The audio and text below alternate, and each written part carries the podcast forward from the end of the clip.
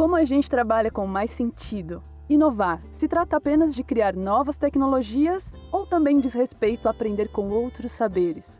Quais são as hard e as soft skills que podem te fazer um profissional melhor? Como a gente trabalha com mais propósito, cultiva boas relações, aprende na prática. O futuro do trabalho e da educação depende da nossa evolução. Essas são as conversas do Café no Corre, o podcast de Ambev On, plataforma de conhecimentos em inovação. No nosso podcast, trazemos convidados especiais para conversar sobre como aprender constantemente é imprescindível para se manter relevante. Vem com a gente! Oi, gente, muito obrigada por estarem aqui, pelo tempo de vocês. Eu sou sócia fundadora da Content, que é uma plataforma de comunicação para uma vida digital mais consciente. Então, a gente tem essa grande missão de construir a internet que a gente quer que exista. Existe uma missão muito bacana ali, como a de Ambevion. Então, a gente está mergulhada nesse assunto de inovação para conseguir criar conteúdo em várias plataformas para que mais gente pense sobre esse assunto e vários outros, como esse que a gente vai falar hoje no podcast. Hoje a gente quer falar principalmente sobre a franqueza radical, né? um pouco baseado naquele conceito da cantura radical, porque a gente percebe que uma das grandes dificuldades em inovar na, nos diferentes estilos de liderar equipes, de relacionamento humano, gestão de pessoas, a gente também gostaria de aprender muito, temos trazer mais uma baita dificuldade. Então a gente vai passear por esses temas, mas queria pedir para vocês começarem se apresentando, contando um pouco de vocês, da atuação de vocês.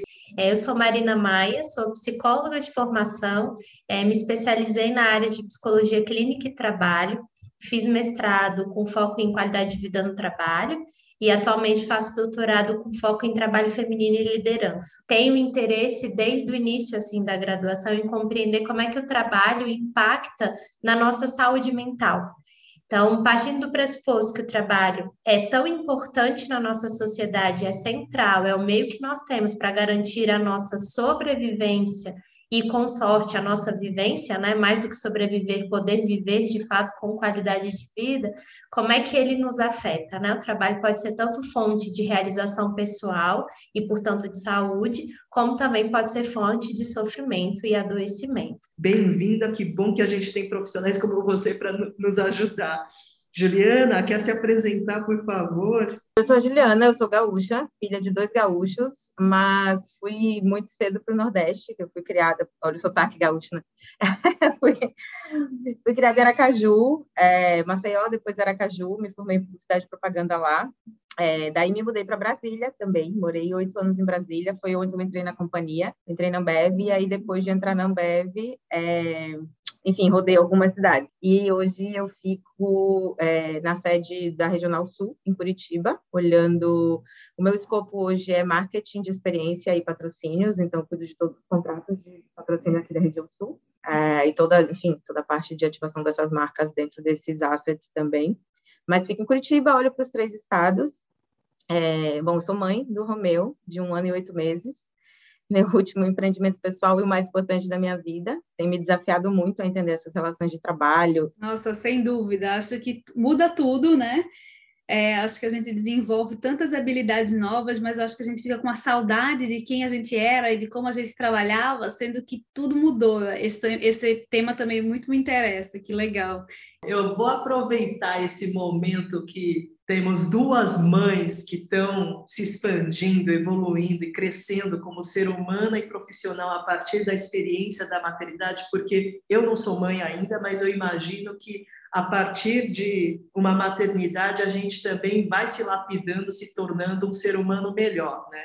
E muito dessas lideranças, da maneira da gente gerir pessoas, eu acho que tem às vezes analogias que a gente pode correlacionar. Então, nesse momento, eu e a Dani trabalhamos juntas nesse projeto e a gente sofre passa por alguns dilemas. Tem momentos que a gente delega coisas para as pessoas da nossa equipe e elas nos trazem um trabalho que não é necessariamente satisfatório. E aí, o que, que a gente tem vontade de fazer? Poxa, temos prazos para cumprir, a gente tem que entregar esse trabalho. E aí, o que, que a gente faz? Vai lá, arregaça as mangas e quer fazer com as próprias mãos. Só que aí, quando eu paro e pergunto para a Dani, eu falo assim, Dani, isso aqui não está certo não, porque isso é a mesma coisa que um filho seu está com dificuldade de fazer lição de casa. Daí você vai lá e faz a lição para ele. A lição pode ficar até bem feita, mas você não está dando espaço e não está dando a chance do filho se desenvolver. Né? Então, essas dificuldades, né, quando você está aprendendo a ser um líder, querendo se tornar um líder melhor, como é que na prática a gente consegue conciliar, sabe? Quando você vê um trabalho, fala, nossa, eu faria muito melhor, então é melhor que eu faça, mas como é que eu me seguro para eu não pular para dentro do trabalho? E também como é que eu aprendo a me desapegar e entender que cada liderado vai florescer, ele vai se desenvolver de um jeito diferente e não necessariamente a minha imagem e a minha semelhança. Vocês teriam alguma dica para nos, nos aconselhar? Cara, eu não sei se é uma dica, mas eu gosto muito, o nosso VP de marketing, o Dani Vax, ele fala muito uma coisa é, que, é, que é o nosso guia, assim, né? Autoalinhamento e autoautonomia. Então, quando você tem uma equipe altamente alinhada com o propósito, assim, imagina, eu já fiz alguns benches com outras gerentes de marketing de outras marcas, e a única coisa que elas falam, cara, como é que vocês gerenciam tantas marcas? A gente, eu trabalho com pelo menos cinco, muito, muito fortemente, né?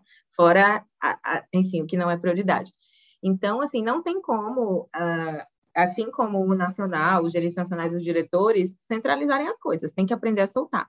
Na minha opinião, assim, na minha vivência, foi a parte mais difícil de quando me tornei gestora, porque eu sou muito hands-on, assim, eu gosto de fazer as coisas, eu gosto, eu, eu tinha muito essa de, eu só acredito se funciona se eu ver, eu só sei que vai funcionar se eu colocar a mão, se eu ler um e-mail antes de, sabe, de mandar, então, é, e eu fui soltando aos poucos, assim, eu acho que a gente tem que ter é, uma, um alinhamento muito claro com, com a equipe, assim, semanalmente, quinzenalmente, enfim, como for a melhor dinâmica, mas a equipe tem que estar muito alinhada com quais são os objetivos, quais são as prioridades, e você tem que soltar. E aí a história de deixar soltar é também ter paciência e resiliência para deixar errar, porque é isso, né? A gente fica muito centralizadora, e eu acho que a maternidade me ajudou nisso, porque eu acho que eu cada vez mais solto, porque eu entendi, depois de mãe, que eu não posso controlar tudo. Aliás, que eu não controlo nada, na real. Porque, sabe, você não escolhe absolutamente nada, né? Desde que você fica grávida. Você não escolhe que tipo de parto, você não escolhe se você vai amamentar ou não, você não escolhe quando que a criança vai andar, você não escolhe a primeira coisa que ela vai falar, se ela vai falar papai, se ela vai falar mamãe, se ela vai comer brócolis, se vai comer chocolate. Tipo, meu, você não escolhe nada. No fim, você vai gerenciando as crises ali, né?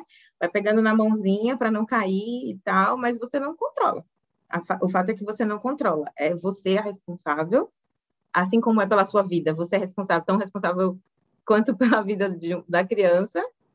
E você não pode decidir. No fim, mesmo o bebê, ele tem um poder, algum poder de escolha, né? Então, eu acho que eu aprendi muito e me ensinou muito, assim, a, cara, deixa aí, sabe? Deixa soltar. Então, hoje, lá, quando eu vou fazer agendas de viagem, tá muito pesada, Tipo, vou passar semana, eu tenho que ir em três cidades. Eu, tô, eu junto a minha equipe e falo, cara, essa aqui eu não vou, você vai. Isso aqui é você que vai fazer, isso aqui eu não preciso estar. E eu vou soltando, assim, sabe? É, e falo cada vez mais, ainda mais com essa história de trabalhos remotos hoje, né? Então, eu falo muito mais hoje. Eu acho que antes eu falava mais com, com os meus é, com os meus contatos externos da companhia, reuniões de trabalho, com produtores de eventos, com agências de publicidade, eu lotava a minha agenda para falar com o externo, e aí acabava que toda a informação estava comigo, né? E eu não tinha tempo para falar com a minha equipe. Hoje eu falo mais com a minha equipe e deixo eles irem, sabe? Então, eu acho que não tem uma dica assim, é muito e, e, e o ritmo de cada um, né? Acho que identificar quais são os skills mais mais é, mais fortes de cada pessoa da equipe, cara, esse, se é alguma coisa mais estratégica, eu tenho que desenvolver o um material. Essa pessoa é muito boa, né? Em um relacionamento com o produtor, cara, tem que mudar essa daqui, porque essa, essa menina voa, é carismática, enfim. E entender que, que as equipes se complementam, assim. Então, acho que é por aí. Uhum. Gostei muito que você falou é, de dar espaço para a pessoa errar, né? E da, a partir daquilo ali você conseguir dar um feedback, a partir daquilo ali você conseguir fazer com que o trabalho evolua. O que a gente acaba percebendo é que muitas vezes a palavra feedback, quase, ela já dá um calafrio, né? Tipo, ah, se o teu chefe te chama, ah, vem aqui que eu quero te dar um feedback. Aí você já fica assim, meu Deus, o que é que eu fiz de errado? Será que isso é algum tipo de. Isso pode dar algum problema para mim e tudo mais? Como é que foi para você conseguir ganhar essa musculatura para cada vez mais conseguir dar feedbacks construtivos sem deixar de tocar no erro? Que eu acho que também acontece muito isso. Às vezes a gente fica, ah, eu vou evitar apontar um erro, vou deixar, se acontecer de novo, eu, eu é, aponto. Então eu queria te ouvir, Juliana, sobre isso, assim, como é que você ganhou essa essa habilidade para conseguir falar com a equipe de um jeito em que os feedbacks eles somem e aí já aproveitar depois para a Marina complementar como é que a gente pode fazer isso de uma maneira em que a gente respeite o que a gente sentiu, por exemplo, o trabalho não está bem feito, eu preciso contar isso. E segundo, que a gente também consiga respeitar o que a Rui trouxe, a diversidade que a gente tem na nossa equipe. Vai ter gente que vai fazer exatamente como foi recomendado. Tem gente que vai ficar mais solta e ainda assim vai entregar de uma maneira muito legal. Como é que a gente, já juntando duas perguntas em uma, primeiro essa da, de como construir esses feedbacks de uma maneira mais assertiva e outra como fazer isso respeitando as individualidades. Bom, primeira coisa, eu acho que feedback, assim, a gente tem dois momentos, por exemplo, Ambev, temos dois momentos formais, né, de sentar e conversar e que precisamos registrar todo esse processo. Eu acho que o é de sucesso é, não, eu não posso sentar com uma pessoa num momento formal e ela estar surpresa com o meu feedback. Eu acho que o feedback ele tem que ser contínuo, sei lá, semanalmente mesmo. A hora que precisar, sei lá, eu faço, eu tenho equipes que ficam, né, enfim, espalhadas por aí. Então, quando eu tenho a oportunidade de visitá-los, de ir lá, que a gente chama de fazer rota, né? Então, eu faço uma rota, olho o mercado, eles me apresentam as oportunidades, o que fez ou não fez, vamos para dentro das agências locais. Eu sempre faço um fechamento depois, beleza. Lá, meu voo é às quatro, às duas, a gente vai ou indo para o aeroporto, eu passo um feedback, ó, e começo sempre pela parte boa, né? Tipo, ó, você foi muito legal nesse momento, isso foi muito bacana, isso aqui eu nunca tinha visto, isso aqui eu queria que você montasse um material e a gente fizesse de benchmark para as outras cidades, que ficou muito bom e tal, e depois eu vou, acho que tem oportunidade nessa postura, nesse caminho, nesse trabalho e tal. Então eu sempre falo assim, né, com busco sempre falar. Então, sempre quando eu sento com a minha equipe para dar um feedback formal, para dar a classificação anual e tal, meu KPI de sucesso é sempre perguntar para a pessoa: você está surpreso com o que você está ouvindo? Porque se você estiver surpreso, eu estou errada, né? Tipo, eu não fiz o meu trabalho direito. É, e, enfim, e acaba, acho que acaba funcionando, assim, é, mas eu fui aprendendo isso com o tempo mesmo, assim, eu sempre esperava o momento certo, o momento da pessoa, tipo, ah, isso aqui não tá legal, não é, mas eu não vou falar agora que essa pessoa não tá bem, e aí eu, por várias vezes, eu fui me atropelando e no fim eu não falava, porque já estava num outro momento, um trabalho de outra coisa, eu não vou voltar, então eu fui aprendendo, assim, ao longo desses seis anos como gestora, a cara, não perde a oportunidade, fala na hora, assim, sabe? Tipo, fala no almoço, fala num. É, óbvio, respeitando também o momento que a pessoa está, né? Às vezes não é um bom momento, às vezes você não está bem. Falei isso na outra entrevista, assim, quando eu não estou bem, eu não dou feedback para ninguém, porque eu sei que está enviesado, que eu estou com a cabeça ruim, que eu não estou prestando atenção direito, que eu não estou raciocinando, que eu estou no calor da emoção, então acho que eu tomo esses cuidados, assim. Tem um exemplo muito bom que eu me lembro de uma, uma menina que era minha, era supervisora da minha equipe, em Brasília, e ela era, cara, a menina era tecnicamente uma máquina, assim, sabe? Ela era muito boa, muito boa. Em qualquer posição que eu colocasse ela a ser promovida, tecnicamente eu sabia que ela ia se desenvolver e aprender a entregar mas ela era extremamente imatura, imatura a ponto de ser negativa para a equipe, sabe? Era, ela era sempre o problema, ela era sempre a parte negativa e tal. E era ela era uma menina super, né, sem crachá, alto astral, legal, cheia de amigos e tal. E um belo dia eu dei um feedback muito duro nela, assim, eu falei isso para ela. Eu falei, fulana, você é incrível. Tipo, sabe essa história de contratar alguém para ser melhor que você um dia? Eu tenho certeza que eu fiz isso com você. Você um dia vai ser melhor que eu. E hoje em dia ela é minha par, inclusive. Eu cuido do Sul e ela é a gerente do Centro-Oeste. É, mas, cara, você é o ponto, o, o, ponto negativo da equipe. Eu falei assim, com essas palavras, em um momento de contração. Então, eu falei, eu acredito muito em você. Você tem muito potencial. E ele está se perdendo por postura quem que você é? Olha para quem você é na física, assim, sabe? Você é uma menina astral, cheia de amigos, que gosta de sair, que gosta disso. Por que, que dentro do ambiente profissional você está sempre para trás, está sempre falando não, está sempre na negativa e tal? E assim, foi um feedback muito duro para ela. Né? E eu falei, eu estou super à disposição para te ajudar, para te dar exemplos, para né, a gente construir um, um, plano de desenvolvimento juntas e tal. E aí ela demorou um tempo a digerir, assim, ela ficou uma semana muito mal, faltou e tal. E aí na segunda semana ela já voltou e acho que assim, na terceira semana ela me chamou para conversar e chorou e falou, tipo, assim, me agradeceu. Eu demorei muito a entender, demorei muito a digerir, mas é, sei lá, eu nunca tomei um feedback desse dos meus pais, sabe assim? Ninguém nunca disse para mim que eu era uma pessoa negativa, isso foi muito ruim, mas hoje eu entendo que você estava certa. E ela conseguiu virar a chave, tanto que ela é meu par hoje, né? Tipo, daqui a pouco ela me passa realmente, assim, daqui a pouco ela é minha chefe. Então foi bom, assim, acho que esse, esse, esse momento com ela foi muito muito icônico para mim. Assim. E até hoje a gente vê amiga pessoal, ficou próxima e tal. E ela mudou completamente. Assim. Tem só uma coisa também que me chamou a atenção, o não, ele tem um preço muito alto, né? A gente deixar de falar tem um preço muito alto. Eu acho que seria muito bom te ouvir, Marina, sobre tudo isso. É, falar sobre feedback é basicamente falar sobre a forma como a gente se comunica, né? E nos ambientes profissionais isso é um desafio recorrente, porque infelizmente, como sociedade, a gente não se comunica bem nas, os nossos processos, desde a entrada na escola, é muito mais um processo de obedeça, né, e, e cale-se, do que argumente, troque, ouça efetivamente o que o outro está dizendo, contra-argumente. Né? Então, é, é um processo difícil e isso vai aca acabar aparecendo nos ambientes de trabalho. E aí, é, é, eu, né, a, Juliana falou uma coisa que faz muito sentido para mim. Feedback só faz sentido se ele for contínuo.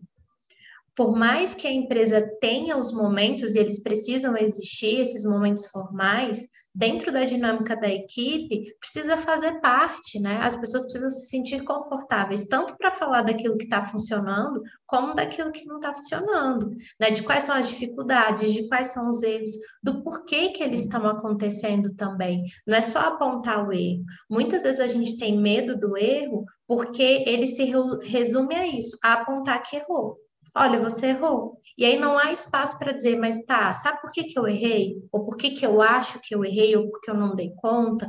Então, é preciso abrir esse espaço, e aí é fundamental que haja confiança, porque a gente só vai se colocar vulnerável se confiar na outra parte. Então, conseguir criar essa confiança dentro da equipe para que as pessoas falem sobre os seus erros e tentem explicar, poxa, né, eu, eu errei porque eu não prestei atenção, porque eu estava cansado, porque eu realmente não domino o processo, achei que dominava, mas não domino. Então, ter espaço para falar sobre o erro é importante e isso precisa de um clima de confiança, de colaboração. E aí a Juliana já trouxe outro ponto que também é fundamental nesse feedback que foi difícil, que foi um feedback duro, a Juliana já abre, eu posso te ajudar a gente pode pensar juntas num plano de desenvolvimento. É muito diferente da Juliana ter dito e saído. Olha, você é uma pessoa muito negativa e sai. Qual é a possibilidade que ela dá para a pessoa de mudar, de fazer diferente, né? Meio que você jogar a batata quente e sair correndo. Não, olha, eu estou te apresentando isso porque eu percebo que tem um impacto grande, não só para você como para a equipe, mas a gente pode pensar juntos em como solucionar essas questões. Isso também é muito importante. Então, abrir espaço para falar efetivamente sobre as dificuldades, os desafios e os erros e criar espaços para pensar juntos também quais são as possíveis soluções. Um outro ponto muito importante do feedback é esse tempo. Então, o tempo de falar, o tempo de ouvir e o tempo de pensar na solução. Não necessariamente eles vão acontecer em uma única hora. A gente precisa de tempo para digerir. Então, é necessário, é, né, para quem vai dar o feedback, é, é importante um tempo para poder amadurecer e pensar no que, que quer trazer. E aí, a dica que a gente sempre dá é: pense em exemplos que justifiquem o porquê desse feedback. Então, quais são os comportamentos, as evidências de comportamentos que você tem que justifique esse feedback que você vai dar para a pessoa? Porque aí você tira aquele lugar de apontar o dedo. Você está trazendo evidências para aquilo que você está falando. E aí, ó, lembra aquele dia, lembra tal reunião, vai trazendo e contando a história para a pessoa, para a pessoa ir tendo, e tendo a oportunidade também de lembrar e pensar como ela se percebeu e como ela reagiu naquelas situações. Isso é fundamental. Então, um tempo para pensar e trazer esses comportamentos, um momento oportuno e adequado para fornecer esse feedback. Se eu não pego a pessoa de assalto no corredor e dar o feedback para ela, porque, claro, ela vai reagir mal, ninguém vai se reagir bem sendo pego de assalto, né? A pessoa vai entrar no modo de proteção. Você está me atacando, eu vou me defender, porque é isso que a pessoa vai sentir, um ataque e não um feedback. Então, preparar um ambiente adequado para isso, ou confortável, né? Em que a pessoa sinta que se sinta confortável para receber essa, essa mensagem e dar o tempo para a pessoa digerir, que foi um pouco do que a Juliana trouxe também, né? ela, a, a pessoa precisou de uma semana para digerir tudo aquilo porque foi difícil para ela. E aí ela, depois de digerir, conseguiu voltar e falar: opa, agora eu estou preparada para conversar. É uma conversa difícil, mas eu me sinto preparada. Então, é, é, é sempre nesse processo. Não é só o, o que a gente fala, é como a gente fala. Essa frase clichê, batida, mas faz muito sentido. Isso é fundamental para as nossas relações. Existem formas e formas, né? Eu gosto de brincar nesses momentos de que ninguém quer azagalo, né? Que vai chegar, ah, vocês vão ter que me engolir, né? Não é assim que funciona. A gente precisa ter esse cuidado na forma como vai dizer para o outro. Cada pessoa vai receber de uma forma completamente diferente. E para quem vai receber, também precisa ter esse exercício. Daí eu gosto do exemplo do presente. O feedback é como um presente. Você recebe e agradece. Depois você vai olhar para ele com calma e entender o que, que você vai fazer com ele. Nossa, amei o presente, vou usar, vou colocar para decorar a minha casa, é a minha cara, faz todo sentido. Ou, ah, não gostei tanto, né? Não sei se eu vou usar, não sei se faz sentido.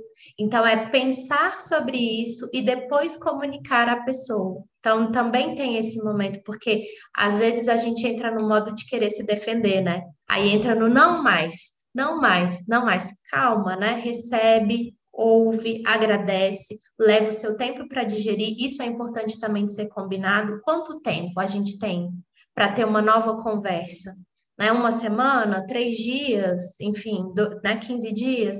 E aí a pessoa volta com a possibilidade de falar sobre aquilo que ela refletiu a partir do que ela recebeu. E isso, gente, serve para todas as nossas relações, não só no âmbito profissional, no âmbito pessoal também, né? É, é difícil, às vezes, a gente, no calor das emoções, é, conseguir falar. Então, às vezes, se afastar, tomar um tempo, respirar fundo, anotar aquilo que sentiu, aquilo que percebeu, o que gostou, o que não gostou, e ter sempre o cuidado também de dizer como a gente se percebeu em relação ao outro. Ao invés de ficar apontando o dedo, você é isso, você é aquilo, trazer para nós, se implicar na relação.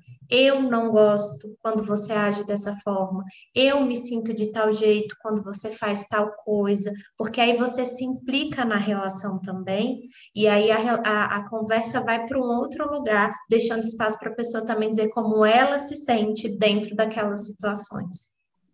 Eu vou. Eu não sei, Desculpa. não sei se quem ouvir está fazendo isso, mas assim, eu já fui anotando coisas que vocês estão falando aqui no post-it para lembrar sempre. Eu acho que é muito bom quando a gente tangibiliza de um jeito muito prático mesmo, porque eu acho que já muda um pouco uma chavinha. Só para complementar um pouco essa pergunta, é, tem, um desafio, tem dois desafios que eu percebo que são uma questão do trabalho remoto. A gente, né, a gente está quase dois anos, muitos de nós, vivendo trabalho remoto. Vários momentos de descompressão, vários momentos em que você conseguia estar com a sua equipe em um contexto que não é só de uma demanda, resolver uma demanda, partir de uma reunião para outra. Esses momentos eles se perderam. Então, como, como conseguir manter essas conversas no contexto remoto ou no contexto híbrido? E uma outra coisa é a gente também tem visto, parece que o tempo agora passa mais acelerado, né? O tempo continua o mesmo, mas a velocidade da tecnologia, a velocidade do, de, de, de tudo que a gente está vivendo faz com que a gente tenha essa sensação de que está tudo muito acelerado. Então, muitas vezes a gente vê em trabalhos, é, por exemplo, que são mais pontuais, uma dificuldade de ter o tempo para dar esse feedback, esperar a resposta do feedback, conversar mais. E aí, muitas vezes também a gente vê que as demandas são incessantes, os prazos são apertados, o deadline precisa ser seguido. Então, a gente precisa criar esse tempo para as conversas, para essas conversas corajosas, independentemente do contexto. Como a gente pode fazer isso? Eu percebo que começa do bom dia de uma reunião, bom dia ou boa tarde. E, e, a pergunta efetiva é: Oi, tudo bem? Como vocês estão? É só de praxe? É só para outra pessoa responder tudo bem também e começar a falar sobre a pauta da reunião? Ou é uma pergunta sincera para abrir espaço para que as pessoas possam dizer sim, estou bem, não, não estou bem?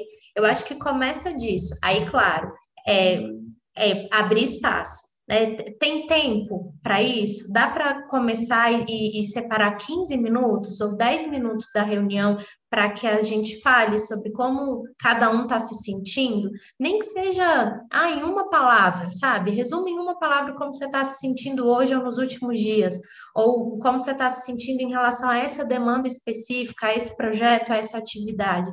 Isso é parece bobo, mas já faz muita diferença porque nós somos o nosso trabalho também. Então é pessoal. Ainda que a gente diga, ah, não é pessoal, é porque o meu trabalho é a expressão da minha subjetividade, de quem eu sou também.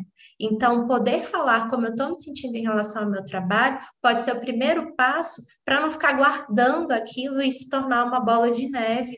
E às vezes o prazo vai continuar sendo apertado do mesmo jeito, mas o simples fato de eu ter conseguido dizer, nossa, gente, o prazo está apertado, hein? Já faz diferença do que você ter que engolir aquilo e não poder falar, porque você tem medo de se queixar e dizer, cara, esse prazo está apertado, né? Assim, a gente vai conseguir, mas vai ter um custo alto para dar conta. Beleza? Beleza. Como é que a gente se organiza para ficar menos pesado, considerando que esse prazo é difícil e a gente está com muita demanda? Pronto. Não é tão, não é, não, não é tão assim, uma ideia super inovadora, né? É abrir espaço para as pessoas falarem.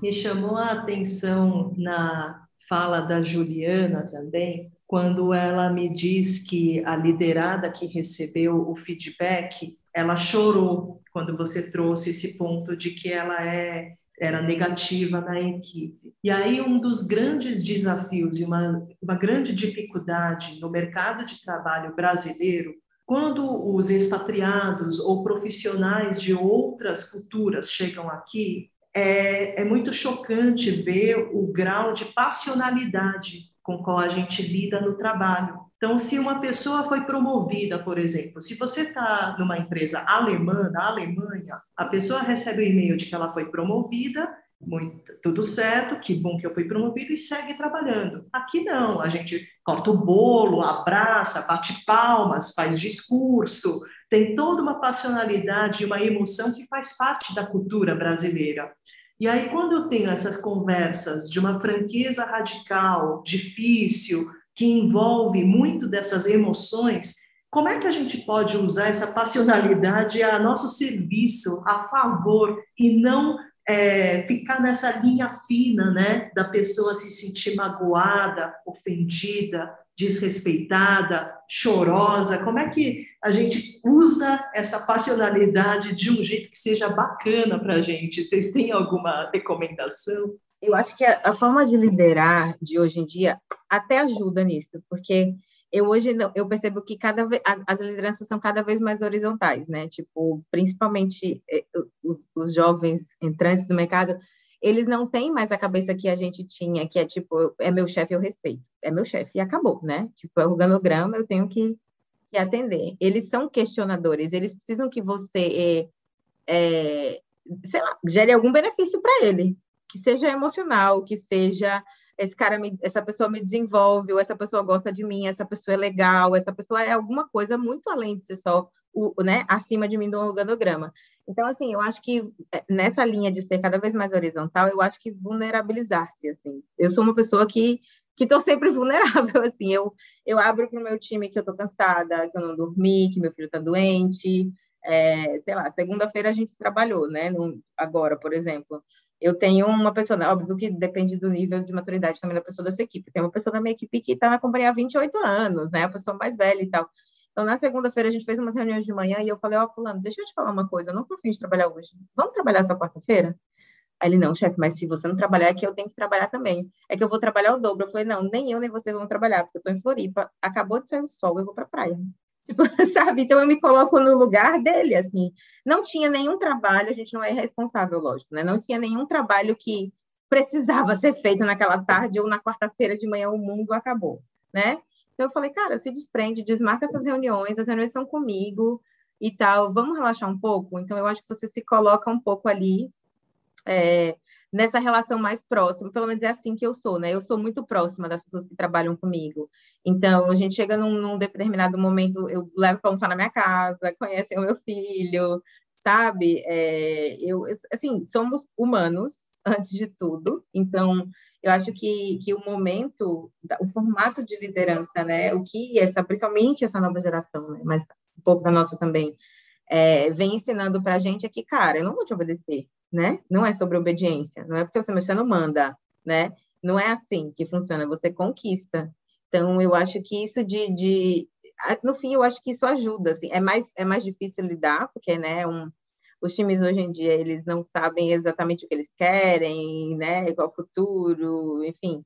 Eu lembro que eu entrei na companhia com um objetivo escrito no papel, e até hoje eu tenho esse papel, sabe? Eu olho, tipo, eu vou por aqui, eu sei o meu caminho. E os meus liderados hoje, eles não sabem, eles não sabem mesmo. Parece uma oportunidade de uma marca que ele acha legal, ele já quer ir. Ele tem seis meses de função e ele já acha que ele é muito bom e, tipo, já posso dar, posso dar o próximo passo e tal. Então, se você não tiver essa proximidade, né, esse carinho e esse cuidado de dizer, olha, ainda não é sua hora, mas toma aqui, tô com a tua mão aqui. O dia que chegar o seu momento, eu não vou te segurar, você vai, mas falta falta um pouquinho de chão ainda. Eu acho que é muito mais sobre conquistar a confiança, assim, sabe, ter uma relação mais humana, porque Cara, a Ambev é uma, uma multinacional e o nosso ritmo de trabalho é muito acelerado, mas o nosso trabalho é gostoso, né? O nosso trabalho é legal, né? Eu tenho certeza que é mais legal que vender pasta de dente, sei lá. Eu estou vendendo, eu, sabe, eu estou... Aonde que a gente está? A gente está no momento onde as pessoas são felizes. Geralmente, quando a pessoa vai... Né, são momentos de socialização, momentos de alegria. Ou você está feliz ou você está querendo ficar, né? Daí você abre uma cerveja e as coisas melhoram. Então, é sempre sobre uma coisa boa. Então, eu tento sempre botar esse ritmo, sabe? De, de ser legal, de sermos informais, enfim, é, de tomar uma cerveja ali das cinco e meia, às vezes o dia tá, sabe? Tem uma geladeira, eu vou, pego uma cerveja para cada um, falo, gente, vamos respirar aqui, um minuto e tal. Então, eu acho que essa coisa de informalizar a relação, sabe? Não é nem informalizar, é não ser tão rígido, tão sobre eu sou o seu chefe e me obedece, sabe? Então, eu sempre falo, eu falo isso para todo mundo da minha equipe quando entra. Eu falo, olha, eu odeio ser a chefe. Assim, né? Essa relação de chefe. Apesar de eu saber ser, eu espero nunca precisar ser a chefe. Eu sempre falo isso Se precisar, eu sei, mas eu não quero ser. E a gente vive a vida assim, né? Nesse, nesse ritmo que é quase que horizontal, assim.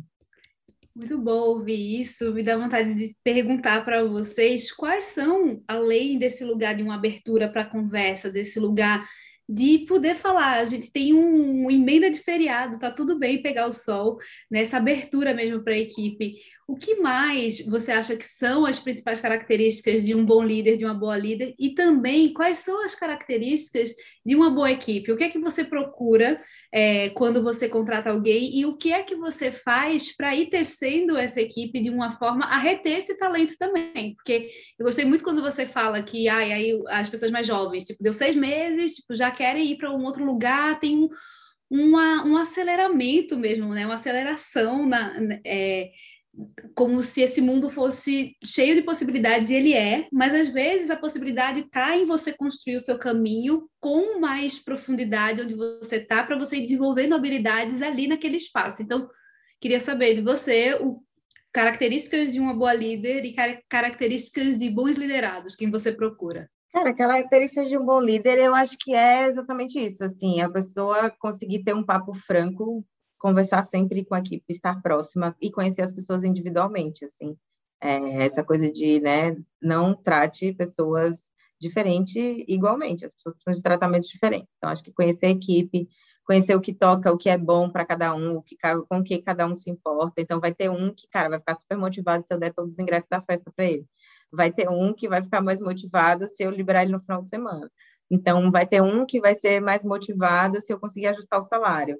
São é perceber essas individualidades e eu acho que ser genuinamente próximo, assim, tipo, à disposição, né? Vai, se, se der ruim, eu tô aqui atrás, né? Tô te, tô te dando suporte, assim.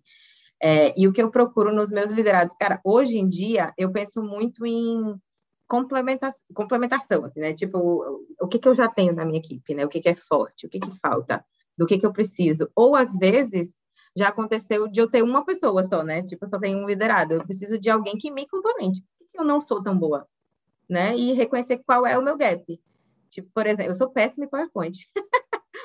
ano eu tomo uma bronca de, de alguém e dou um feedback. Juliana, você precisa melhorar suas apresentações. Falo, não, eu preciso ter um analista muito bom de apresentação, porque eu não sei fazer e eu não gosto de fazer. E, então, sei lá, é uma bobagem, parece uma bobagem, mas, cara, a quantidade de apresentações que eu tenho que fazer ao longo da, da vida, assim, né, para provar projeto, para pedir dinheiro, para não sei o quê, para mostrar para a marca que isso é mais relevante que isso, ou apresentar um resultado. Isso é muito relevante, né, dentro da companhia. Então, cara, eu preciso ter alguém que seja, sei lá, mais rápido com análise, que seja bom de montar uma apresentação, ou que seja bom de construir um pensamento, né, mais, né, que seja melhor para vender projetos. Tem gente que tem esse dom, né? Que, cara, abre um Excel e vende um projeto gigantesco. Tem gente que está com PPT que brilha e não consegue essa coisa. Então, eu acho que é sempre sobre um complementar o outro, assim, é isso que eu sempre busco, eu sempre olho para minha equipe, quem que eu tenho hoje, tipo, eu tenho, sei lá, um cara que é muito é, expert, que sabe muito fazer isso, burocrático e tal, e eu não tenho uma pessoa tão estratégica, ou eu não tenho uma pessoa tão boa de relacionamento, né, e eu vou buscar isso, assim, é, e eu tenho olhado muito, é, com muito cuidado, é, a, a, questão de diversidade, assim, cada vez mais, porque, isso, principalmente para quem trabalha com marketing, né, as marcas são cada vez mais cobradas disso, e querendo ou não, apesar de eu me interessar pelo tema, gostar do assunto, uh, a gente tem uma consultoria de diversidade e inclusão contratada para o marketing aqui no Sul, que ajuda a gente com uma série de coisas, porque eu, efetivamente, eu sou uma mulher branca, cis, hétero, tipo, né? Eu não sei quais são as dificuldades. Então, eu tenho, sim, algumas metas pessoais, né? De, de trazer outras pessoas, outras vivências, para me fazer olhar de outro jeito, assim, né? Às vezes a gente fala... Esses dias, eu que sou uma mulher que super milito por, né, por essas causas, esses dias a gente estava numa reunião e eu falei, ah, tinha que decidir alguma coisa de camisa. Ah, mas as camisetas são que tamanho? Eu falei, ah, gente, não dá tempo, faz tudo G, ou faz metade G, metade M, e é isso aí, vamos embora. E uma menina levantou a mão e falou, não, não dá para ser só assim, porque essas camisas são masculinas, e X% da, das pessoas que vão receber a camiseta são mulheres. E a gente sempre faz só camiseta de homem. E eu falei, putz, sabe? Tomei na cabeça, ela tem toda razão, óbvio. A gente são pequenas coisas que eu não paro e penso, não só eu vestir a camiseta, porque eu não parei para pensar se tinham mulheres lá. Então, ter pessoas diferentes faz acende um holofote na tua cara o tempo inteiro, assim. Às vezes eu estou super empolgada com alguma coisa, apresento uma seleção de influenciadores, a minha a minha uma das minhas coordenadoras fala: "Chefe, não tem uma pessoa preta aí. Você sabe se alguém é sapatão?" Tipo, eles me questionam isso, sabe? Ele fala, nossa, ficou muito legal esse trabalho. Imagina se fosse uma mulher preta travesti, sabe? Tipo, eles fazem essas perguntas que parecem fortes, mas elas são óbvias. Tipo, eu não sei responder porque não tinha uma pessoa preta naquela seleção. Eu não tive esse olhar naquele momento. Às vezes eu tenho, às vezes não. Então, eu busco sempre pessoas. Eu gosto de pessoas com formação diferente da minha, um skill diferente do meu, assim. O que, que eu não sei e eu não tenho vaidade nenhuma de dizer que eu não sei, porque cada vez mais a gente fala sobre isso, né? Ninguém sabe tudo. Então, o que eu não sei, eu vou contratar alguém que sabe. E é isso aí, vamos embora. A gente vai junto.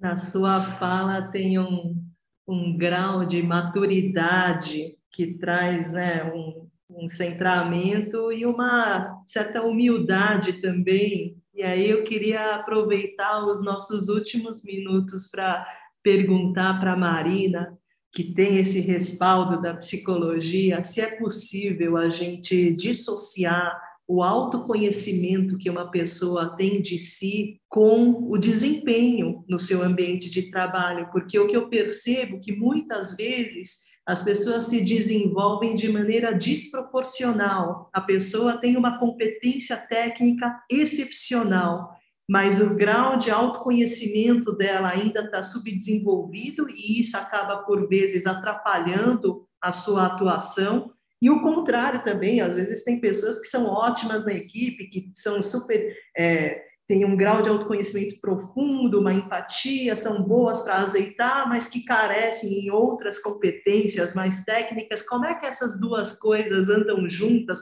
ou não andam juntas necessariamente? Como é que você é, percebe essa relação? É, é tudo uma questão de equilíbrio, né? Ou pelo menos tentativa de equilibrar. E, e, eu acho que essa questão da, até dessa separação que a gente faz, né, do que é técnico e do que, que é pessoal, vem muito da lógica que a gente pensa o trabalho, né? O trabalho foi por muito tempo e ainda é, em alguns casos, é pensado, né? O que, que é público, o que, que é privado, é, saia da sua casa, fecha a porta e deixa os problemas lá dentro, né? É, o que, que é né, o trabalho fora, o que, que é hora extra, o que, que é happy hour, é, o que, que é vida pessoal, o que, que é vida profissional, quem pensa, quem executa, isso é uma herança que a gente traz até hoje, né? Dessa coisa da administração científica, de uma separação muito grande, e nessa equação é, eu acho interessante que é tem uma separação entre quem pensa e quem executa. E a gente não está falando de quem sente, porque nós não estamos falando de robôs, nós estamos falando de pessoas. Então, quando você me faz essa pergunta, o que me vem é, em relação né, a autoconhecimento e capacidade técnica, é a gente lembrar que nós estamos falando de seres humanos, de pessoas que, portanto, sentem, agem e pensam sobre os seus trabalhos. E aí vão ter desenvolvimentos diferentes. Ainda que a gente tente padronizar e crie metas para isso, né? O que é esperado de um profissional recém-formado, o que é esperado de um profissional que tem tal qualificação, que tem tal especialização. As pessoas vão exercer essas atividades de uma maneira diferente e até por uma questão de afinidade e potencialidade vão se desenvolver mais em algumas do que em outras. E aí eu acho que nesse ponto a gente volta para a questão do feedback. Como é que a gente vai equilibrando o técnico com o autoconhecimento a partir dos feedbacks? Ouvindo o que as pessoas falam sobre nós, para nós, isso tanto na esfera profissional quanto na, na pessoal, porque a gente recebe várias dicas também das pessoas que a gente convive, a gente não presta atenção, porque, ai, né, convive comigo, então não vale mas vale sim, tem elementos importantes e né, das nossas chefias, dos nossos pares, a gente também recebe muitos elementos das pessoas que estão ali à nossa volta, dos nossos colegas de trabalho e das pessoas que a gente confia, e ir percebendo isso. Daí é tanto a, aí tem uma, uma questão que é pessoal, né, individual, no sentido de se colocar nesse lugar vulnerável, de prestar atenção em si e entender que autoconhecimento é tão importante quanto é, o conhecimento técnico. Eu tive um professor na, na faculdade que falava que a forma é tão importante quanto o conteúdo, né? E, e a gente trabalhava muito isso, né? De prestar atenção no que nós estávamos produzindo e na forma como nós íamos apresentar isso. E aí serve para a gente, né? Então, como que eu apresento as minhas habilidades técnicas? Isso diz de mim, de quem eu sou. É, uma coisa que me chama muito a atenção, é, eu dou aula é, em faculdade desde 2015. E aí eu gosto de começar o semestre propondo uma atividade para os alunos, né? E sempre tem, ai, dinâmica, que chato e tal, mas as dinâmicas, se bem conduzidas, elas têm um papel importante para a gente conhecer as pessoas. E eu gosto de, de começar com uma atividade que é três características suas e três coisas, três coisas que você gosta e três coisas que você não gosta. E a dificuldade que as pessoas têm de falar das suas próprias características me, sempre me chama muita atenção. Então, tem gente que não consegue escrever, tem gente que consegue escrever só uma, e tem de pessoas que só escrevem defeitos. Quando ela vai dizer das características, na verdade, ela está dizendo só de defeitos, né, de coisas que ela ouviu ou que ela acha que ela realmente é. Então, ainda tem uma precariedade muito grande da gente olhar para nós, porque olhar para nós quer dizer olhar para as nossas emoções também. E como a gente criou uma lógica meio robotizada, parece que não pode. E aí volto para que a Juliana colocou, né? Se colocar vulnerável é basicamente falar sobre os nossos afetos. É falar sobre o que a gente é, o que a gente gosta, o que não gosta, como está no dia. E, e, é essa aproximação e esse vínculo é, que faz com que a gente crie laços de confiança. Você vai ser melhor amigo de todo mundo no seu trabalho? Não. Mas quando você se abre minimamente para dividir um pouco da sua rotina, de quem você é, do que você pensa, você vai estabelecendo esses vínculos e isso vai azeitando, né, as dinâmicas relacionais. E aí cada um tem o seu limite, tem gente que compartilha mais, tem gente que compartilha menos, e cada um vai encontrando o seu ritmo. Mas até para isso, poxa, olha, ela passa por isso também, né? Ela é minha chefe, está cansada, né? E, e tá tudo bem. E, e, e, as pessoas realmente pedem essa proximidade. A gente vê isso nas redes sociais, né? As pessoas pedem ali para um pouco de, de proximidade, né? De quais são os bastidores, né? Do que acontece na sua vida quando você não está trabalhando.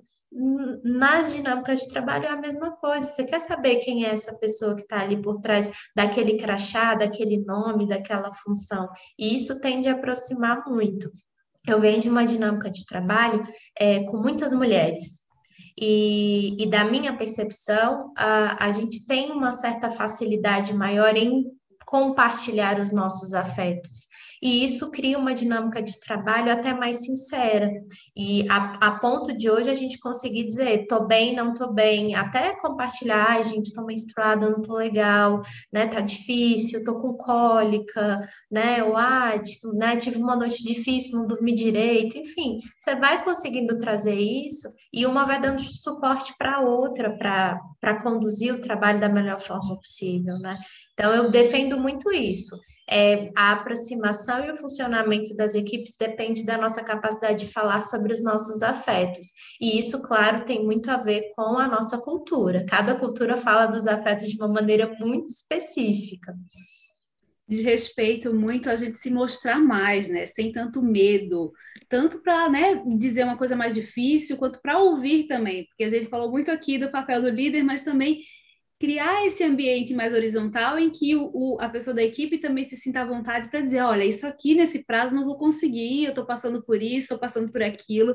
É, eu acho que fica muito é, forte para mim desse papo que toda relação é uma construção, inclusive as que a gente tem no trabalho. A gente tende a compartimentar demais, né? Ah, eu vou me mostrar, vou mostrar meus afetos para meu, para minha família, para os meus amigos, sendo que as pessoas com quem a gente trabalha, a gente convive com elas oito horas por dia, né? Com quem a gente convive oito horas por dia? Com pouca gente. Então, é, eu gostei muito de ouvir vocês, porque deu uma encorajada a gente entender que, mais do que pessoas que estão cumprindo prazos e demandas, somos estamos todos ali para crescer nessa relação que a gente estabelece também.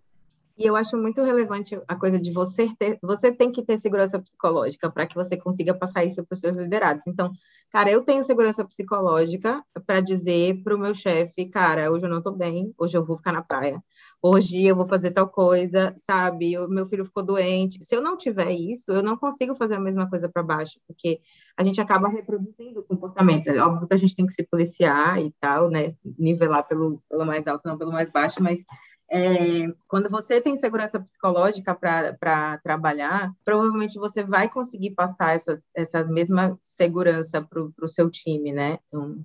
Eu posso fazer uma última pergunta? Já está dando nosso tempo, mas eu fiquei muito curiosa para saber de vocês, é, isso antes da, da Rui fazer o encerramento, Fiquei muito curiosa para saber de vocês se vocês lembram de algum feedback que vocês já tiveram de trabalho que mudou completamente a relação de vocês com o trabalho. Porque você contou a história né, da pessoa da sua equipe, Juliana. E aí eu fiquei pensando, qual será terá sido o feedback que você recebeu que mudou uma chavinha? Eu queria ouvir das duas. Eu lembro muito de um que eu tive há muitos anos, eu acho que, sei lá, quase 10 anos, uns 8 anos atrás, a gente rodou uma pesquisa sobre um projeto que a gente fazia e era assim, só elogios. Nossa, que incrível, maravilhoso, criaram uma coisa disruptiva, ninguém tinha pensado. Teve um, numa imensidão de, de, de feedbacks, teve um que falou assim, o projeto é muito legal, mas é, a Dani e a Luísa, que fazem o projeto, elas são muito rígidas nas, na reg, nas regras, tipo, tem, tem pouca flexibilidade para mudar alguma coisa. Gente, não adiantou, assim, 99 elogios, esse um, é, é, assim, a prova é até hoje eu lembro dele e ele me ajudou muito a pensar. será que a regra tem que ser seguida completamente ou a gente precisa de um pouco mais de maleabilidade? E aí a gente conseguiu abrir mais e coisas que a gente via muito preto no branco, a gente começou a ver nuance. Então esse foi muito marcante para mim. Queria ouvir de vocês, inclusive da Rui também. É, nossa, esse foi é bem fácil responder, porque quando eu virei gerente, o meu primeiro cargo de gerência foi muito engraçado, né? Porque eu queria abraçar o mundo, né? Então eu queria virar gerente da companhia a qualquer custo, trabalhar igual uma louca e tal. E aí o meu diretor me chamou e falou: tá bom, você passou no processo de assessores, que é o processo de aceleração e tal. É, e eu tinha mobilidade total na época. Eu vou para qualquer lugar, eu vou para qualquer lugar, eu quero virar gerente. pois, né? E na hora eu falei que nada, eu dou conta, tipo, né? Eu sou super safa, viajei a minha vida toda, morei em várias cidades e tal, e fui cheia de energia e tal.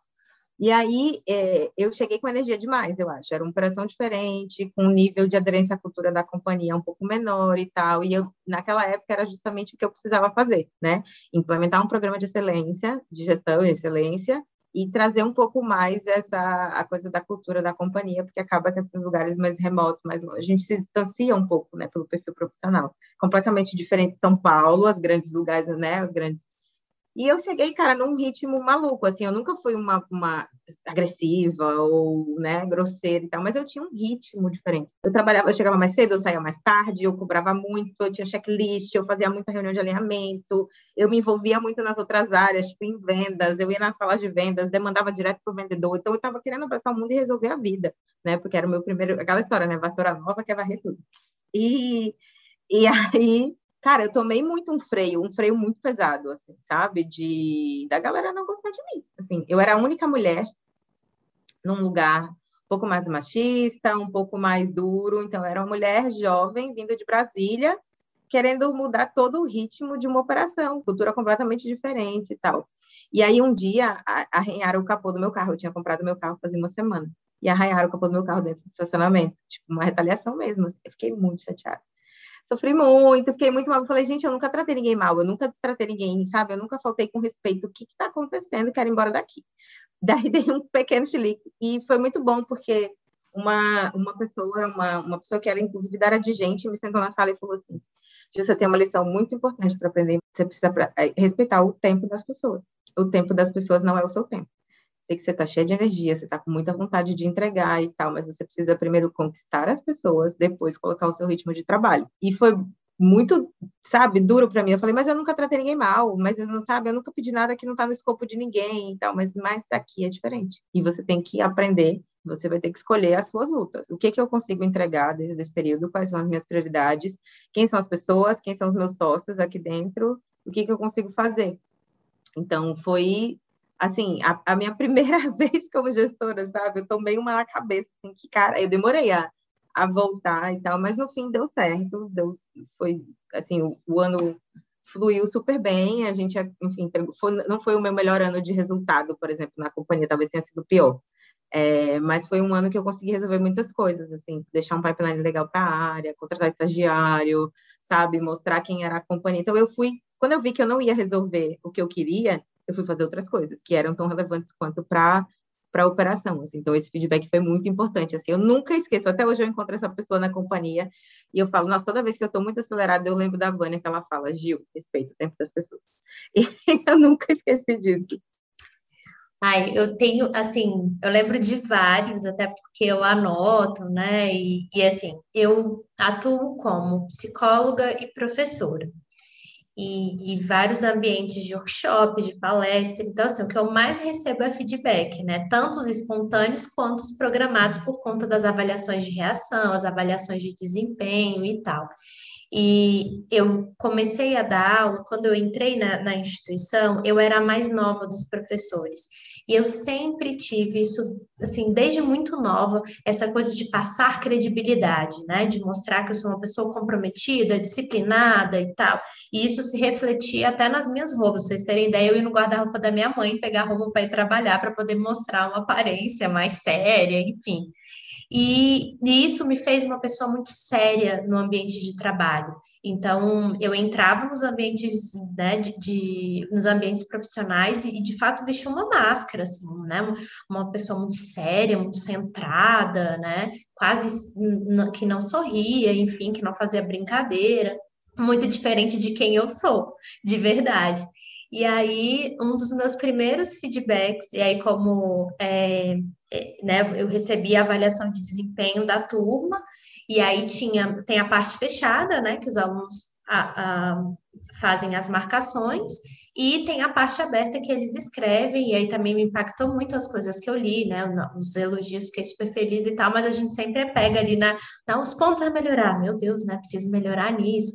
E uma das coisas era, um, um dos pontos que eu recebi como pontos a melhorar, era a minha capacidade de lidar com os conflitos em sala de aula.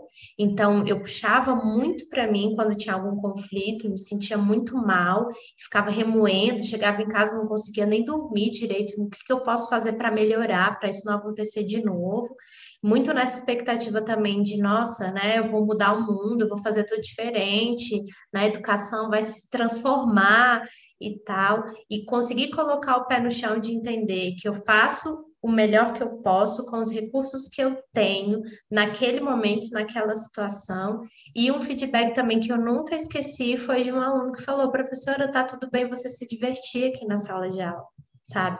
E isso foi assim um clique que, que levou isso para todas as esferas, para o ambiente da clínica, para outros espaços profissionais, está tudo bem, eu posso rir, eu posso me divertir, eu posso fazer uma piada, né? Eu posso criar um ambiente de descontração, tá tudo bem no meio da aula, né? A gente parar o conteúdo e contar uma história engraçada e falar um pouco do que aconteceu, né, no meu dia, ou algo que eu experienciei. Então, esse foi um feedback que me fez assim mudar muito a minha postura profissional, de me abrir, de me colocar mais vulnerável né, nos espaços que eu estou presente e de também entender que eu vou fazer o melhor que eu posso com os recursos que eu tenho. Talvez amanhã seja um pouco melhor, mas hoje é isso que eu tenho para oferecer e eu vou oferecer né, com, com, com muito cuidado, mas não, eu não vou, não vou dar conta de abraçar o mundo e, e salvar o mundo de uma única vez.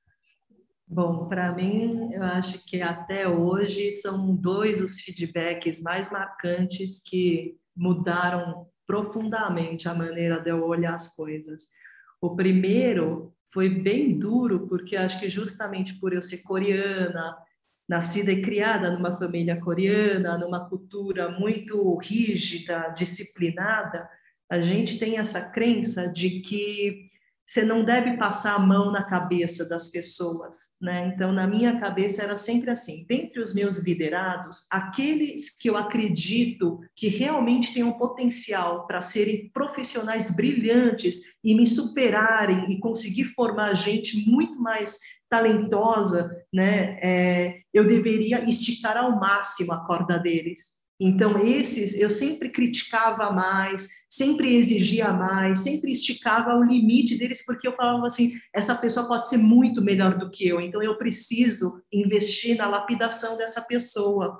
Mas teve um deles que era um, uma das pessoas que eu apostava que, nossa, esse profissional vai ser brilhante, vai ser muito melhor do que eu, que no dia que ele me pediu demissão, na conversa de feedback, ele me disse a seguinte frase: durante esses dois anos e meio que a gente trabalhou juntos, você nunca me elogiou. E aquilo lá me tocou profundamente, sabe? Como é, eu tinha sido dura, rigorosa demais e é, tinha que aprender a ser mais amolecida e elogiar e reconhecer as, as boas feituras das pessoas.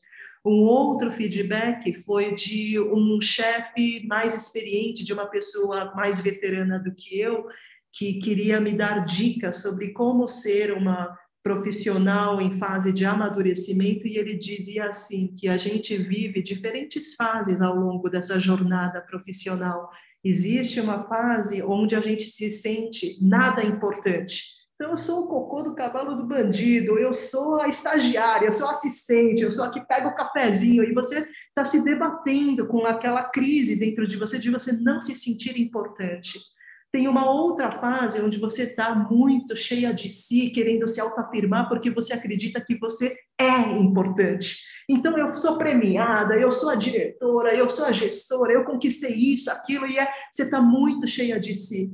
e ele dizia: Você não sabe o prazer que é quando a gente consegue superar essa fase e ver que o nosso senso de realização vem quando a gente vê que a gente está trabalhando com coisas importantes. Não é sobre você ser pouco importante, você ser muito importante, mas o prazer e o senso de realização que vem de você estar tá colocando a sua energia, a sua contribuição para realizar algo que é maior do que o seu próprio ego e que está melhorando alguma coisa nesse mundo para melhor.